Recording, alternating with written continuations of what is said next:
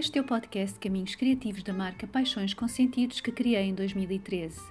Acredito nas pessoas e no seu potencial criativo, acredito nas artes, no seu poder transformador e na natureza como contexto potenciador desta evolução criativa. Neste podcast, partilho algumas das minhas reflexões sobre o que é comunicar, dou algumas dicas e dou a conhecer as formas de expressão que algumas pessoas que me inspiram utilizam para comunicar com os outros. Nessas conversas, iremos falar dos seus projetos em áreas diversas, mas que se enquadrem na comunicação enquanto a expressão artística e desenvolvimento humano, contribuindo para uma educação holística bem próxima da natureza. Chamo-me Teresa Pego e este é o podcast Caminhos Criativos. Acompanhem-me neste caminho.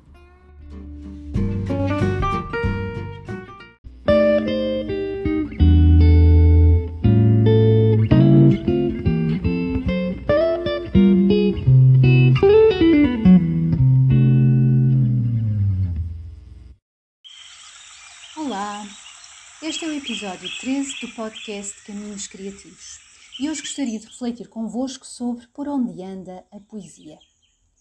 A poesia está em todo lado ou será a pessoa que a escolhe ver? Há tempos, durante uma sessão de formação, dizia-me um formando que ele só tinha 10% de poesia dentro dele, depois de eu lhe ter dito que a sua frase tinha sido muito poética. Esta frase do meu formando deu depois origem a um texto sobre a mensurabilidade da poesia dentro de cada pessoa e fiz questão de lhe dizer que tinha sido ele a dar um impulso inicial para a criação de um texto poético. Será que a poesia andará realmente por aí, a vaguear pelas ruas, pelos nossos corpos, por entre as folhagens dos arbustos dos nossos jardins, ou simplesmente só aparece para quem escolhe senti-la e vê-la, ou de vez em quando, ou até diariamente? Como já disse aqui, somos seres humanos que nascemos cada um com as suas condições já ditadas pela família ou local onde estamos e nos vamos formando, caminhando um trilho que será sempre único. Somos seres subjetivos que encaramos a vida consoante o olhar que foi sendo construído à medida que íamos experienciando várias situações.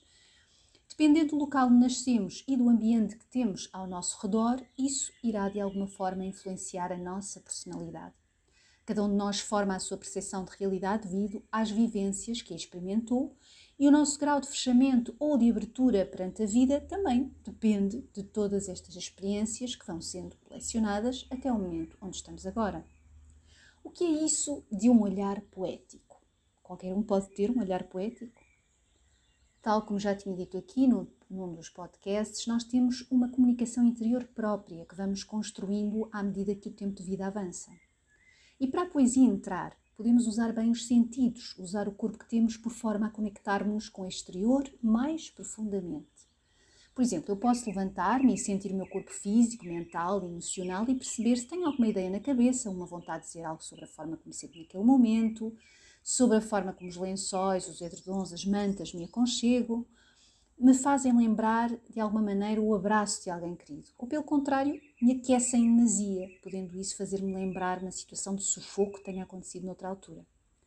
E isso poderá ser um mote para escrever sob a forma poética, seja em verso, seja em prosa.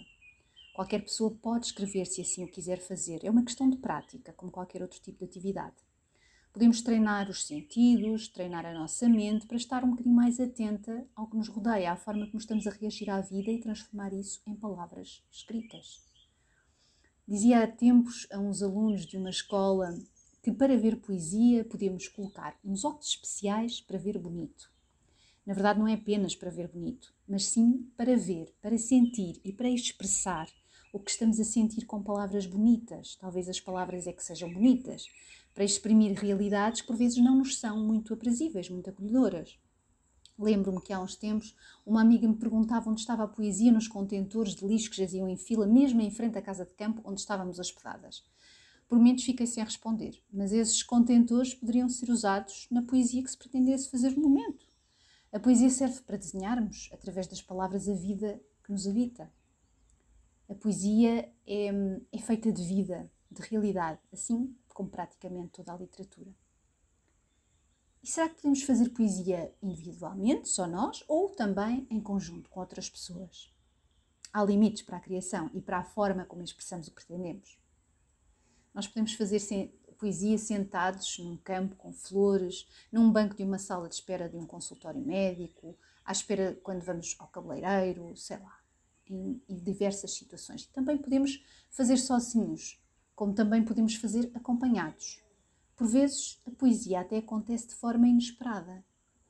Pura e simplesmente falamos, sentimos e de repente arranjamos as palavras e dizemos-las ou escrevemos sem estarmos a contar, mas se estivermos bem atentos àquilo que sentimos e à forma como olhamos para dentro e fora de nós, a poesia pode acontecer.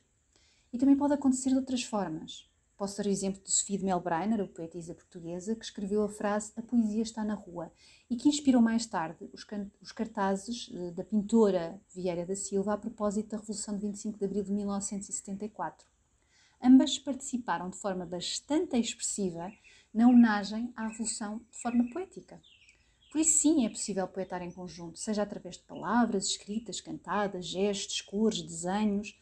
As duas, a pintora e a poetisa, expressaram-se em conjunto sobre o momento de vida que estavam a vivenciar e fizeram-na cada uma com a sua forma de expressão única, com o seu toque pessoal, fruto da comunicação interior que ambas faziam consigo próprias e fruto também das suas vivências passadas que marcaram a maneira de pensar de cada uma. Deixo aqui um poema desta minha poetisa portuguesa preferida, Sofia Melbreiner, foi uma das influências uh, na minha poesia. Esta é a madrugada que eu esperava, o dia inicial inteiro e limpo, onde emergimos da noite e do silêncio e livres habitamos a substância do tempo. Gostaria então de vos convidar a procurar a poesia. Respirem. Abram os olhos e procurem-na. Chamem por ela. Quando menos esperarem, com todos os sentidos bem despertos, ela surgirá. E depois, contem uma experiência. Como é que a poesia se manifestou nas vossas vidas?